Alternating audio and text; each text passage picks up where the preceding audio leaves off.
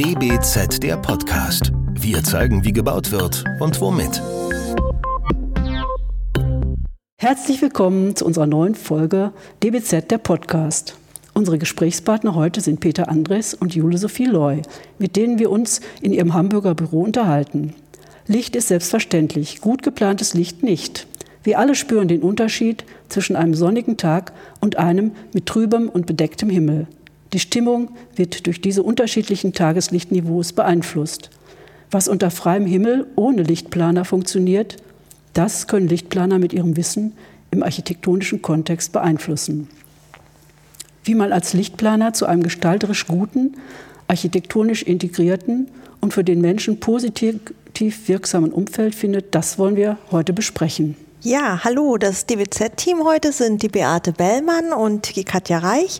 Und ich darf vielleicht ganz allgemein mal anfangen, Herr Andres, Frau Loy. Was macht denn einen guten Lichtplaner bzw. eine gute Lichtplanung aus? Also Voraussetzung für eine gute Lichtplanung ist, dass man sich unvoreingenommen und mit Respekt der jeweiligen Aufgabe nähert, um aus den spezifischen Anforderungen heraus eine Lösung genau für diese eine Aufgabe zu entwickeln. Das heißt, sich ohne vorgedachte Lösungs- und schon gar nicht Produktvorschlägen der Aufgabe anzunehmen. Dabei sollte der Mensch als Nutzender immer im Vordergrund stehen. Wie wird der Raum durch ihn oder sie wahrgenommen? Was wird benötigt, um sich wohlzufühlen? Lichtatmosphäre versus Technik, Tageslicht versus Kunstlicht, Lichtverschmutzung versus Dunkelheit.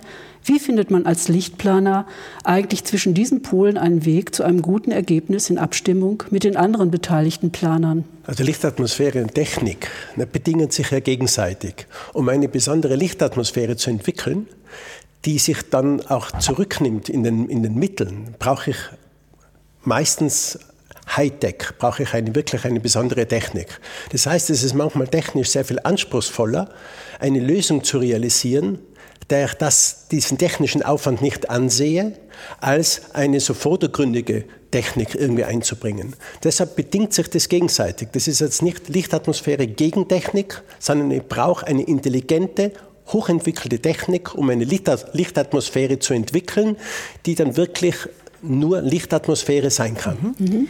Wie sieht es denn quasi in der Zusammenarbeit aus? Also wie kommen Sie als Lichtplaner mit den Architekten äh, zusammen? Wie arbeiten Sie zusammen? Wie finden Licht und architektonischer Entwurf zu einer Einheit? Genau, wir kommen, wenn es geht, sehr gerne sehr früh ins Projekt rein. Ähm, unser Haupt Augenmerk dient immer dem Tageslicht. Also das Tageslicht ist einfach das beste Licht, was wir kriegen können und woran wir uns auch entwickelt haben. Insofern interessiert es uns, was ist an Tageslicht zur Verfügung in dem Projekt. Und wenn wir sehr früh in diese Phasen starten, ähm, dann können wir auch noch Einfluss darauf nehmen, wie die Tageslichtversorgung in einem Projekt sich entwickeln kann. Zu einem späteren Zeitpunkt ist das sehr aufwendig, daran noch mal etwas zu ändern und ähm, dann mit, äh, gegebenenfalls mit Kunstlicht auch zu kompensieren. Und grundsätzlich ist es natürlich so, dass Licht nie alleine steht, sondern im Kontext und wir einen sehr engen Austausch mit den Architekten und den späteren Nutzern, was häufig ja auch die Bauherren dann sind, ähm, pflegen müssen, um gemeinschaftlich ein gutes Konzept abzuliefern. Sie sprechen ja schon so ein bisschen den Bauherren auch an. Hat sich da im Laufe der Zeit was getan bei der Akzeptanz des Lichtplaners bei Architekten und Bauherren? Ja, sicherlich. Also ich blicke jetzt auf eine knapp 45-jährige Erfahrung zurück. Am Anfang musste man schon ziemlich erklären, was ein Lichtplan überhaupt macht. Ne? Das wurde immer direkt angesiedelt, irgendwie so eine Abteilung, ein Teil von dieser Elektro-Haustechnikplanung. Inzwischen hat sich das da ganz klar geändert. Auch durch die Ausbildung in verschiedenen Hochschulen. Also Lichtplanung muss man heute eigentlich einem ordentlich ausgebildeten Architekt nicht mehr erklären. Es ist meistens oder oft das Problem, dass der Architekt seinerseits dem Bauherrn erzählen muss, ähm, die, die, Zeiten von Balthasar Neumann sind vorbei. Also ich kann auch nicht mehr alles. Den Fassadenberater brauche ich, um einfach die Fassade toll zu entwickeln. Und der Haustechnikplaner allein reicht nicht aus, um diese Atmosphäre rüberzubringen. Da brauche ich einen Spezialisten und das ist halt normalerweise der Lichtplaner, wie wir es nennen, immer Tages- und Kunstlichtplaner genau in der Reihenfolge, weil wir sind natürlich im Idealfall schon frühzeitig dabei und die Projekte machen am meisten Spaß, wo der Architekt in der Wettbewerbsphase zu uns kommt, wo ganz grob mit Baukörpern gearbeitet wird, wo kann wie viel natürliches Licht reingebracht werden, weil die Chance hat man später nie wieder.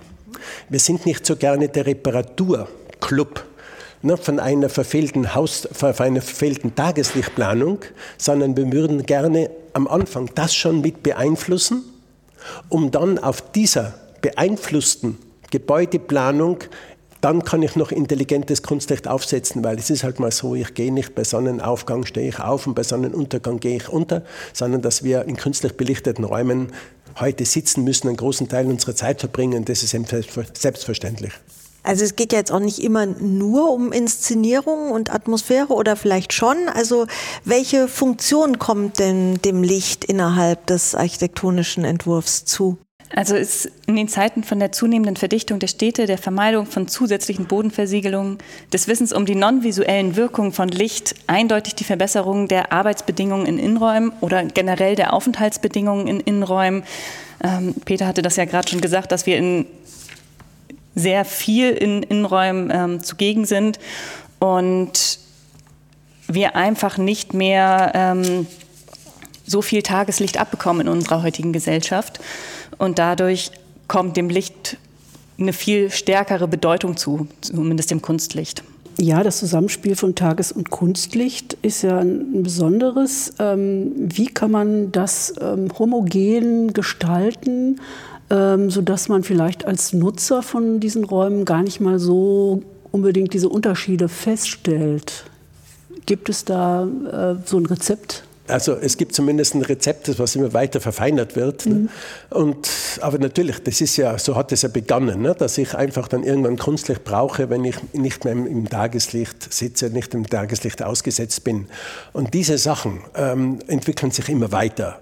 Es gab zwar in den 60er Jahren diese Bunkerexperimente, wo man das erste Mal über den natürlichen Rhythmus Bescheid wusste, ne, dass wenn ich zu lange von einer melanopisch wirksamen Lichtproduktion weg bin, dass mein Rhythmus durcheinander komme, dass ich einen 25, 26 Stunden Rhythmus habe. Alle die Sachen die wusste man schon nach den 60er Jahren, aber Einzug gefunden in die Lichtplanung haben sie jetzt zu einer Zeit, wo man Räume entwickelt, wo die Leute nicht mehr wie selbstverständlich am Tageslicht sitzen. Wir kennen alle noch diese zwei hüftigen Bürokonzepte. Na, da saß man in einem Büroraum, 4,80 Meter Raumtiefe, da saß sie vorne am Fenster. Ich sage mal, egal wie, äh, was das für eine Kunstlichtqualität war, war. Ich habe über den Tag so viel Tageslicht gehabt, durch diese damals noch maximal zwei Scheibenverglasung, dass das Thema ist überhaupt nicht aufgetaucht. Erst in diesen Zeiten der Energieeinsparung, Energiewelle, Dreischeibenverglasung und dann noch gleichzeitig mit diesen neuen Büroorganisationskonzepten wie New Work, wo man in acht Meter Entfernung der Fassade genauso aktiv arbeiten sollte wie vorne, in eineinhalb Meter von der Fassade entfernt. Da haben sich die Sachen einfach verschärft und sind so richtig aufgekommen und das hat so richtig das irgendwie herauskristallisiert. Das war eigentlich der Katalysator, um auf diese, auf diese äh, Defizite hinzuweisen.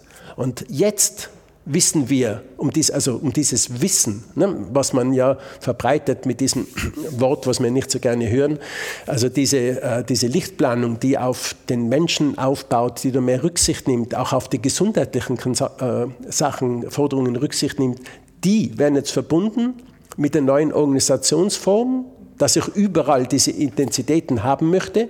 Gleichzeitig wird das Gebäude immer dichter ich habe mindestens eine Dreischeibenverglasung und bin noch, eben noch verbaut. Ne? Das heißt, es ist wie, wie Züge, die aufeinander zufahren. Und um das zu lösen, das braucht heute natürlich einen anderen Kunstlichtansatz als früher. Früher konnte man gar nicht so viel falsch machen. Ich weiß auch, Kreishaus Recklinghausen, irgendein so Projekt, ne? also wirklich vier Meter Raumtiefe, vorne war eine Leuchte und das hat völlig gereicht. Das ist heute nicht mehr so. Und das ist aber gerade das Spannende. Wir werden nie ganz schaffen, das Tageslicht natürlich komplett zu ersetzen. Aber mit immer neuen Techniken hilft uns auch die LED-Technik natürlich, dass sie auf den Rhythmus eingeht, dass sie die Lichtfarbe verändern kann, dass sich zu gewissen Zeiten höhere vertikale Beleuchtungsstärken erzeugen kann, am Auge, am Rezeptor, wo es ihm wirklich entscheidend darauf ankommt. Die Sehleistung allein ist überhaupt das, ist, das geht irgendwie so nebenbei, das weiß man. Ne? Aber diese ganzen anderen Effekte, die kann man sorgfältig planen, man hat mehr Möglichkeiten zur Verfügung. Das ist das eigentlich Spannende. Und das ist natürlich komplexer und wirklich äh, schwieriger und auch für den Bauherrn kostenaufwendiger als je zuvor. Neben diesen Anforderungen, äh, die in den Innenräumen da auf Sie zukommen, ähm, ist ja auch die Beleuchtung von außen, also von Gebäudefassaden oder Gebäudevolumina bestimmt ein Thema bei Lichtplanern. Wo sind denn da so die äh, Hauptknackpunkte? Wo ist ja die unterschiedliche Herangehensweise auch vielleicht im Gegensatz zu einer Innenraumbeleuchtung? Worauf kommt es an? Wir sind da ja vor allem im nächtlichen Außenraum unterwegs. Ähm, wir wollen ja im Tageslichtbereich brauchen wir ja kein Kunstlicht in der Regel im Außenraum. Ähm, da haben wir natürlich ganz andere Anforderungen. Wir sind da in einem ganz anderen Kontext unterwegs und müssen natürlich ähm, auf Sicherheitsaspekte ganz anders Rücksicht nehmen. Jeder kennt das, wenn er draußen zu Abendstunden unterwegs ist, ähm, wenn man keine Helligkeiten wahrnimmt. Äh, auch gerade die Umgebungsflächen nicht wahrnimmt, dann kann das auch sehr ähm, angstvoll wirken eigentlich. Also man, man fühlt sich dann bedrückt. Also diese Geborgenheitsaspekte spielen eine ganz andere Rolle im Außenbereich. Gleichzeitig dürfen wir natürlich nicht überall Licht hinbringen, weil wir uns in der Koexistenz befinden mit äh, Flora und Fauna, mit der ganzen natürlichen Umgebung und müssen da ein gutes Maß finden, nicht zu viel Licht überall hinzubringen, auch dort ähm, stark Rücksicht zu nehmen und eigentlich uns die Entwicklung des Auges, die hat sich ja mit der Menschheit entwickelt. Ähm, wir sind ja durchaus in der Lage, mit geringen Intensitäten Licht wahrzunehmen. Aber dafür muss das Auge erstmal in die Lage versetzt werden, zu adaptieren, dass wir runterfahren. Und wenn wir dann zum Beispiel Blendpunkte wegnehmen, kann das Auge viel besser auch geringere Helligkeiten wahrnehmen. Und ähm, dadurch kann man im Außenbereich ganz anders arbeiten und muss vor allem die Umgebung mit berücksichtigen. Wie sieht es denn im Außenbereich so mit dem Aspekt Sicherheitsbeleuchtung äh, aus, fällt mir gerade noch ein. Das ist ja auch nochmal eine ganz spezielle Aufgabe wahrscheinlich. Das ist eine ganz spezielle Aufgabe tatsächlich. Ähm, Wobei wir gerne die Sicherheitsbeleuchtung beim Haustechniker lassen, okay. zumindest ähm, wenn es eine Bereitschaftsschaltung ist. Wenn es jetzt eine Sicherheitsbeleuchtung ist, die auf Dauerschaltung in Betrieb ist, dann müssen wir da natürlich ein Auge drauf haben. Und gerade solche Leuchten sind natürlich dafür gemacht, ähm, auf großen Entfernung möglichst viel Licht rauszubringen. Wenn wir dann aber diese Blendpunkte haben, hilft uns das von der Wahrnehmung überhaupt nicht. Dann kann das ganze Konzepte auseinandernehmen. Wenn wir da einen Außenraum planen und ganz stark runtergehen mit den Helligkeiten, dass man das gerade noch so gut wahrnehmen kann und dann ist da eine Sicherheitsleuchte, die uns alles kaputt macht. Ähm, das darf dann natürlich nicht der Fall sein. Also da muss man dann auch auf andere Konzepte umschwenken und da vielleicht nicht die Standardsicherheitsleuchte einsetzen, sondern muss da auch auf Sonderentwicklung gehen oder das in das allgemeine Lichtkonzept integrieren und mit Umschaltbausteinen arbeiten. Jetzt haben Sie beide ja schon einige Erfahrung mit Lichtplanung und im Umgang mit Architektur. Ähm, was müssen denn junge Leute, also Studierende oder Young Professionals heute mitbringen, um erfolgreich in den Beruf einsteigen zu können und was müssen sie noch lernen im Beruf? Sie meinen jetzt äh, den Beruf des Lichtplaners oder genau, des Architekten? Des Lichtplaners. Ja, also grundsätzlich, wir haben jetzt ja schon wirklich auch mit Erfahrung von Leuten, die aus verschiedenen Richtungen her zu uns kommen und dann ähm, ist es so, dass schon wichtig ist, ein räumliches Verständnis erst einmal zu haben. Und das hat jetzt ein Architekt oder ein Innenarchitekt oder Architektin, Innenarchitektin natürlich eher als eine Studentin der Elektrotechnik. Ne? Also das merken wir schon da, diese Unterschiede. Dann äh, grundsätzliche Gestaltungssätze, also Grundsätze muss man schon beherrschen können. Und äh, wenn es geht, über Materialeigenschaften Bescheid wissen, dann Grundlagen über natürliches Licht, da geht man davon aus, ne, wenn Sie aus einer Architektur- oder Architekturschule oder Innenarchitekturschule kommen, kennen Sie es schon lange aus der Düsseldorfer Zeit, das ist eigentlich die ideale Ausbildung, ne? das ist Architektur und Innenarchitektur parallel bis zum sechsten Semester und dann kann man sich in verschiedenen Masterstudiengängen etwas mehr spezialisieren. Also diese Grundlage ist total wichtig, aber natürlich auch äh, finde ich, dass ein Architekt, Innenarchitekt angehend, ähm, dass der muss die Grundsätze über diese Lichtgeschichten muss, muss man wissen, ne, wie man mit Licht grundsätzlich gestaltet, also was das Tageslicht gerade betrifft, wenn es mit dem Baukörper anfängt, damit man eben danach nicht nur sagt, ich mache jetzt irgendwas und dann kommt irgendwann die Lichtplanung dazu und die macht dann irgendwas draus. Das muss möglichst integriert am Anfang mitgedacht werden. Und, das, äh, und diese Bereitschaft, immer was Neues lernen zu wollen, weil allein in dieser Kunstlichttechnik, was da alles passiert ist die letzte Zeit, also nicht nur Schlagwort LED, ne, aber auch diese Wahrnehmungssachen, ne, diesen Rezeptor, den man erst 2001 gefunden hat, alle diese Sachen fordern natürlich ein ununterbrochenes Weiter- und Mitlernen. Aber das ist, glaube ich, in anderen Berufen auch so. Aber zusammengefasst wäre das so ein Grundverständnis für Raum und Material und offen für neue Sachen und gerne natürlich ein Grundwissen auch gerne diesen Gesundheitsaspekt schon ein bisschen her, was natürlich, was das Licht mit uns macht, warum wir dieses Licht brauchen, damit man auch die Lust hat, Lösungen zu entwickeln, um die unvermeidlichen Defizite auffangen zu können. Und das äh, wird jetzt auch schon gelehrt. Also Sie haben ja bestimmt auch Erfahrung mit Newcomern im Beruf.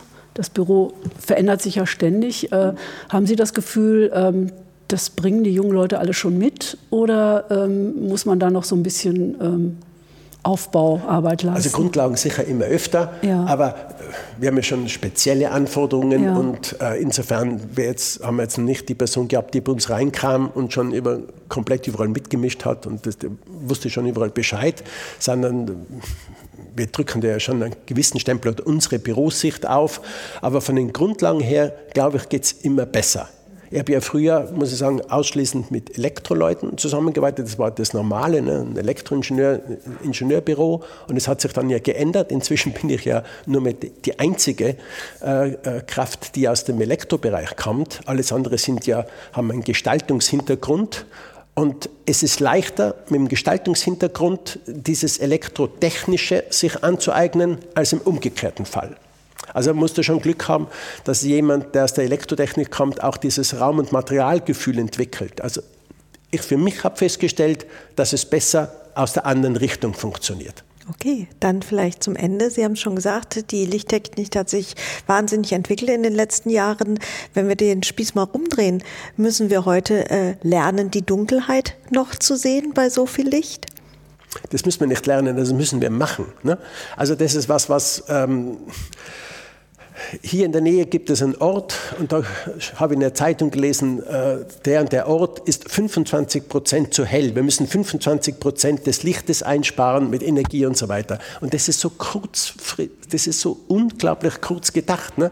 Ich kann mir leisten, ich muss das Licht nur gezielt dahin bringen. Wenn ich das Licht wirklich gezielt hinbringe, wenn ich über diese äh, Normblendungssachen über die hinausgehe, und das machen wir oft, dann habe ich eine unglaubliche Bandbreite. Ich kann unglaublich, ich kann dieses Nachterleben. Wir sind ja auch nachts unterwegs. Also wenn die Leute sagen, ich darf eine Stadt nicht mehr illuminieren, nur weil man jetzt äh, nichts, äh, nichts gegen den Naturschutz machen will, das, das treibt mich, das macht mir fast wahnsinnig. Ich muss es nur gut machen. Wir haben ein Anrecht darauf, dass wir Räume, Raumbegrenzungen erleben, erspüren können. Und das kann das, wenn ich es richtig mache, auch so machen, dass ich, wie meine Kollegin sagte, Flora, Flora und Fauna in Ruhe lasse.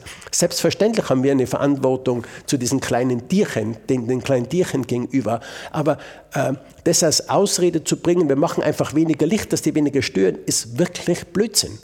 Ne? Sondern ich kann das eine mit dem anderen verbinden. Es ist anspruchsvoller, ich muss intelligent zugehen, ich muss die Augenempfindlichkeit, die unfassbar groß ist, ausnutzen. Dann kann ich heute Konzepte machen, ich kann die Außenwelt interessant erlebbar machen und trotzdem mit dem Emissionsschutz und dem Naturschutz und so weiter gut umgehen.